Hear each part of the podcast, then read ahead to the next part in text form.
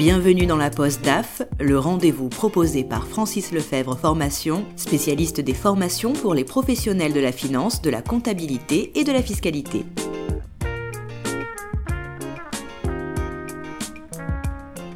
Bonjour à tous et bienvenue dans la Poste DAF. Aujourd'hui, nous vous proposons de découvrir le portrait de Jean-Baptiste Lablanche. Depuis 2018, il est le directeur administratif et financier de la filiale française d'un groupe américain leader dans l'industrie du golf. Il est en charge de l'Europe du Sud, ce qui représente une quarantaine de salariés. Il nous présente son parcours. J'ai un profil un petit peu atypique parce que j'ai touché à plusieurs secteurs d'activité. Euh, je suis titulaire d'une maîtrise euh, comptabilité, mais euh, j'ai énormément d'intérêt pour différentes structures et différentes organisations. Donc j'ai touché à la fois au secteur bancaire, l'audit et l'expertise comptable. J'ai travaillé également dans le secteur de la musique, de l'industrie, le médical, et puis pour arriver là où je suis aujourd'hui sur le, le B2B. Donc c'est différentes expériences m'ont permis de découvrir euh, différentes structures, différents systèmes d'information, euh, des organisations complètement euh, atypiques et qui m'ont permis aujourd'hui d'acquérir une, une, expérience assez solide pour répondre aujourd'hui à mes nouveaux challenges. Justement, ces nouveaux challenges, quelles sont vos principales missions au sein de votre entreprise? Alors au sein de ma société, je travaille principalement sur les aspects financiers, donc à savoir la comptabilité, la trésorerie, le contrôle de gestion et le reporting, euh, plus globalement tout ce qui concerne le budget, mais j'ai également euh, sous, sous, ma coupe l'aspect euh, légal, fiscal, et je suis également référent informatique pour, pour le groupe, donc sur cette partie-là, je suis support au niveau des équipes pour tout ce qui est projet sur les équipements, mais également sur l'ensemble du, du, système d'information. la seule chose que je n'ai pas par rapport à d'autres fonctions équivalentes dans d'autres entreprises, c'est la fonction RH qui appartient à une autre collaboratrice de l'entreprise par rapport à des besoins spécifiques et puis surtout parce que c'est un métier qui est en pleine évolution depuis quelques années avec euh, une évolution notamment dans la réglementation et les besoins internes du groupe. Actuellement, vous travaillez sur deux grands axes forts pour euh, le futur de votre structure Tout à fait. Je travaille sur euh, un premier axe qui concerne principalement le développement des outils, la standardisation, la mise à niveau de notre système d'information avec un ERP un petit peu vieillissant. On travaille euh, à l'heure actuelle sur AS400. donc ça, c'est un, aspect plutôt pour le groupe, mais également en sur notre région, euh, je travaille sur le développement d'outils purement liés à l'aide à la décision, au pilotage stratégique et à la mise en conformité de notre parc. J'ai un deuxième axe euh, également, vous le mentionnez, c'est euh, le renforcement également de tout l'aspect partenariat avec nos clients. Donc ça va passer à travers la mise à jour de nos conditions commerciales, toujours dans la recherche de la satisfaction avec euh, la prise en charge de nos commandes, les conditions de règlement, le respect des limites de crédit, ou également avec la mise en place de certaines actions commerciales où à mon niveau je participe notamment à des business plans et au suivi de tous les aspects marketing qui en découlent. Comment s'organisent vos équipes? Qui prend quoi en charge? Est-ce que vous déléguez facilement? Oui, j'ai la chance d'avoir une équipe composée de 5 personnes. Donc j'ai une chef comptable qui me reporte directement et j'ai ensuite deux pôles. Un pôle comptabilité client avec euh, deux comptables qui s'occupent de l'ensemble du périmètre euh, de l'Europe du Sud euh, et également deux autres comptables qui s'occupent de la partie fournisseur et de toute la comptabilité générale avec un, reporting mensuel qui est reporté au groupe à J 2. Et savoir bien déléguer, ça fait partie des qualités clés d'après vous pour être un bon DAF? Oui, c'est une des fonctions essentielles. la communication est, est vraiment primordiale comprendre le business, les outils, les besoins, euh, restituer euh, tout ce que l'on a assimilé au bon format pour, euh, pour assurer le meilleur suivi, c'est vraiment quelque chose qui est essentiel. Euh, mais ça passe aussi par euh, une maîtrise du pilotage d'une activité. Je parlais tout à l'heure de comprendre l'environnement dans lequel on évolue. Ça nous permet également de mettre en place différents tableaux de bord, d'animer des réunions, de partager les informations pour le suivi de la performance. et puis une des fonctions, des qualités qui, qui pour moi prédominent, c'est ce qu'on entend euh, de plus en plus euh, à l'heure d'aujourd'hui, c'est être business partner. Euh, la fonction finance, c'est être garant de la solvabilité de l'entreprise, du respect des normes à la fois locales au niveau du groupe quand on appartient à un groupe, mais c'est surtout accompagner une société à sa réussite en recherchant à chaque fois l'efficience dans les procédures, la méthodologie, l'accompagnement des équipes pour justement tirer le meilleur de, chacun de nos collaborateurs et arriver à une profitabilité optimale. Vous avez un profil un peu atypique, vous le disiez, avec des expériences différentes dans des structures aussi différentes. D'après vous, est-ce que les missions du DAF ont évolué à travers le temps et si oui, de quelle façon? On pourrait dire oui et non. Non parce que la partie administrative et qui plus est la partie financière, ça génère toujours un petit peu euh, une forme de crainte, on est dans le contrôle, il y a une forme de rigueur euh, par rapport à, à la tenue des chiffres, euh, que ce soit un bilan, un compte de résultat, un business plan, un suivi de budget. Donc il y a toujours un peu cette partie euh, complexe. Et en même temps, c'est une fonction qui ne fait que de se renforcer. Euh, particulièrement dans des contextes difficiles comme la crise du Covid a pu nous montrer récemment, puisque on est l'homme clé, le référent pour veiller au bon fonctionnement et s'assurer de la pérennité d'une organisation ou d'une structure. Quelles sont les principales innovations qui touchent les outils du DAF Eh bien écoutez, je pense que ce sont les nouvelles technologies qui euh, prédominent là-dedans. Euh, L'ERP, nos outils du quotidien pour tenir une comptabilité, euh, élaborer les budgets et leur suivi. Euh, ces, outils sont de plus en plus évolués. Euh, il faut malgré tout attirer une vigilance particulière pour éviter de, perdre la maîtrise des données euh, et de se retrouver un peu à l'aveugle en cas de, de, de problèmes informatiques. Euh, il y a également des technologies qui nous permettent de nous conforter dans notre aide à la décision. Euh, je pense notamment à tous les partenariats que l'on peut rencontrer pour euh, nous nous accompagner sur la veille. Euh, nos métiers sont assez chronophages et, ne nous permettent pas forcément de, nous tenir au courant de toutes ces évolutions. Et euh, les veilles que l'on peut recevoir grâce aux, différents mailings euh, sont, sont d'une aide assez, assez forte quand elles sont utilisées à bon escient. et puis, dans un secteur qui devient aussi très concurrentiel, tout ce qui est solutions modernes de par exemple tout ce qui est télématique, les solutions de paiement sécurisées avec un smartphone, qui nous permettent d'être au plus près des consommateurs.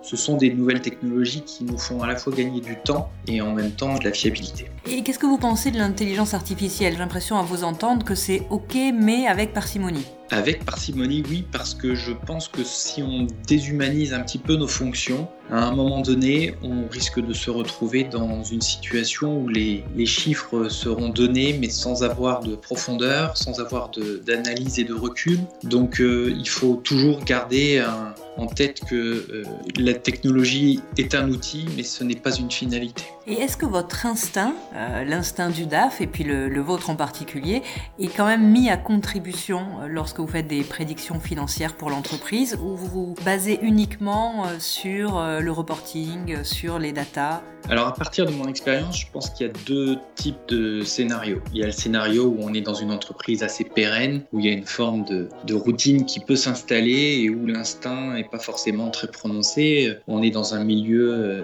très structuré, réglementé. Euh, on évoquait tout à l'heure les outils informatiques. Euh, lorsqu'ils sont verrouillés, on a pas forcément la possibilité d'évoluer. En même temps, quand on est dans un contexte un peu plus euh, euh, prononcé sur des projets, euh, un peu plus soumis à la concurrence, où, il nous faut prendre davantage de décisions, la place de l'homme clé dont je parlais tout à l'heure reprend le, dessus et, et, cet instinct permet justement de trouver des optimisations, des outils, d'avoir un, autre point de vue que l'aspect purement commercial que peuvent avoir certains certaines, orientations d'entreprise.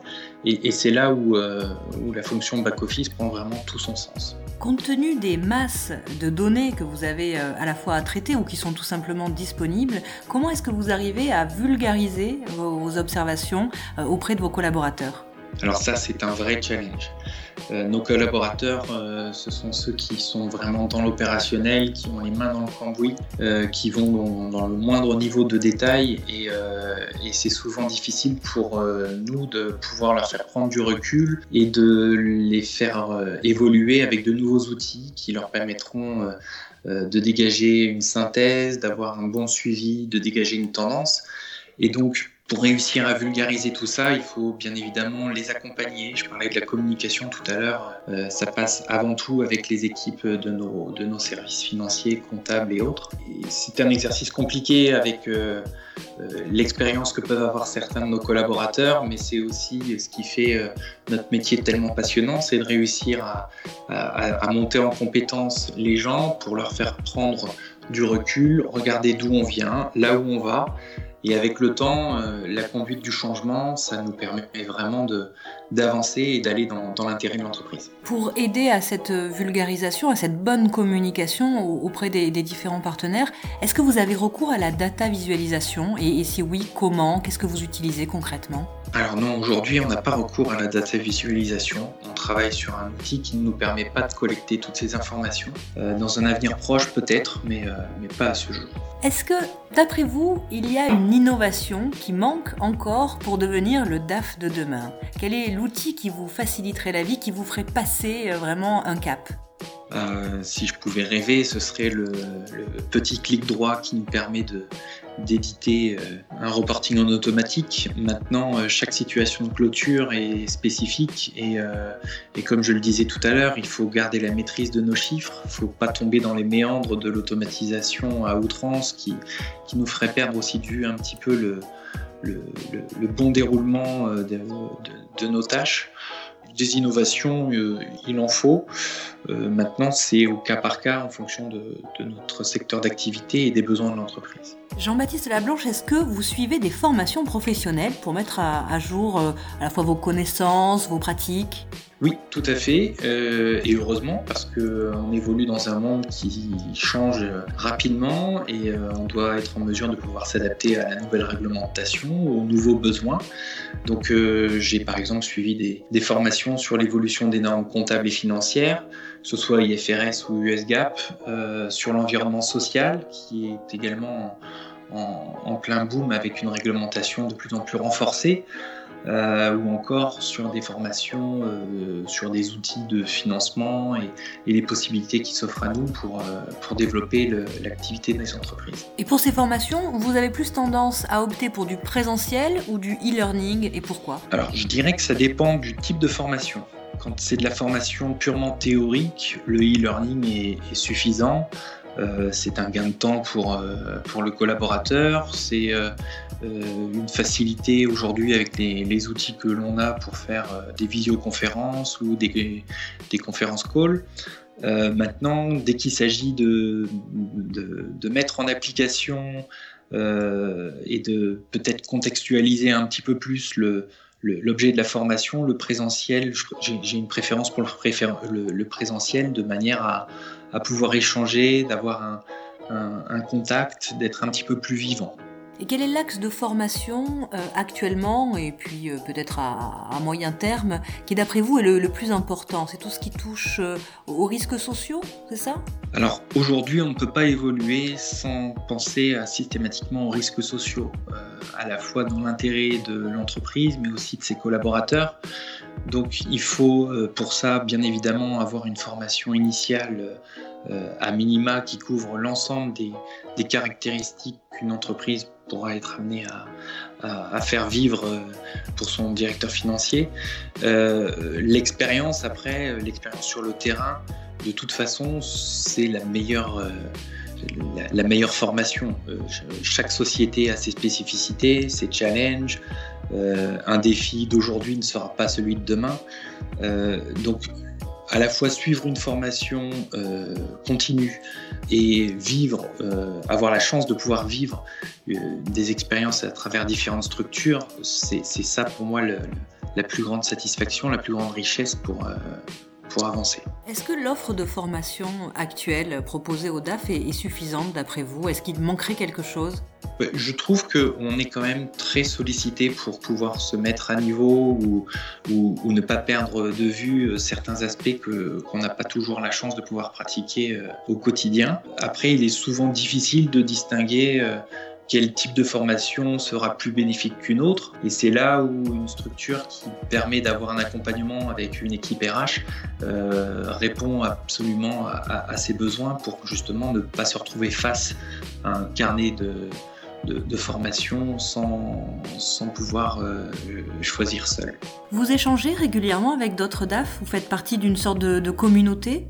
Oui, tout à fait. Euh, j'ai la chance d'avoir euh, constitué un réseau au fil du temps où, où on échange ponctuellement sur des problématiques ou sur des, situations que l'on rencontre, d'être référent aussi un petit peu avec les nouveaux arrivants ou nos successeurs. Et puis j'utilise aussi également euh, le, réseau LinkedIn qui est pour moi un, très bel outil de, partage d'expérience et de, de suivi d'actualité. Est-ce que vous auriez un conseil pour les, jeunes DAF ou les futurs DAF Je pense qu'il faut prendre plaisir à faire ce que l'on fait en, gardant en tête qu'évidemment euh, on a des responsabilités importantes, euh, mais que à partir du moment où on arrive à s'épanouir, à partager euh, la finalité de nos missions avec le reste d'une équipe de direction et l'ensemble des collaborateurs, c'est la plus belle réussite qu'on puisse avoir si le message passe bien. Et c'est la plus belle sécurité également qu'une société pourra avoir pour la rentabilité et la sécurisation des données financières. Merci Jean-Baptiste Lablanche. Merci à vous.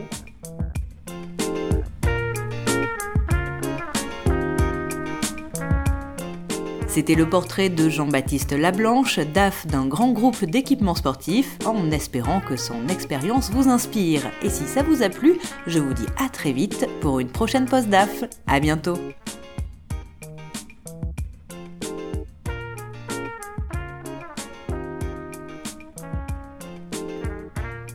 C'était la Poste DAF, le rendez-vous proposé par Francis Lefebvre Formation, spécialiste des formations pour les professionnels de la finance, de la comptabilité et de la fiscalité.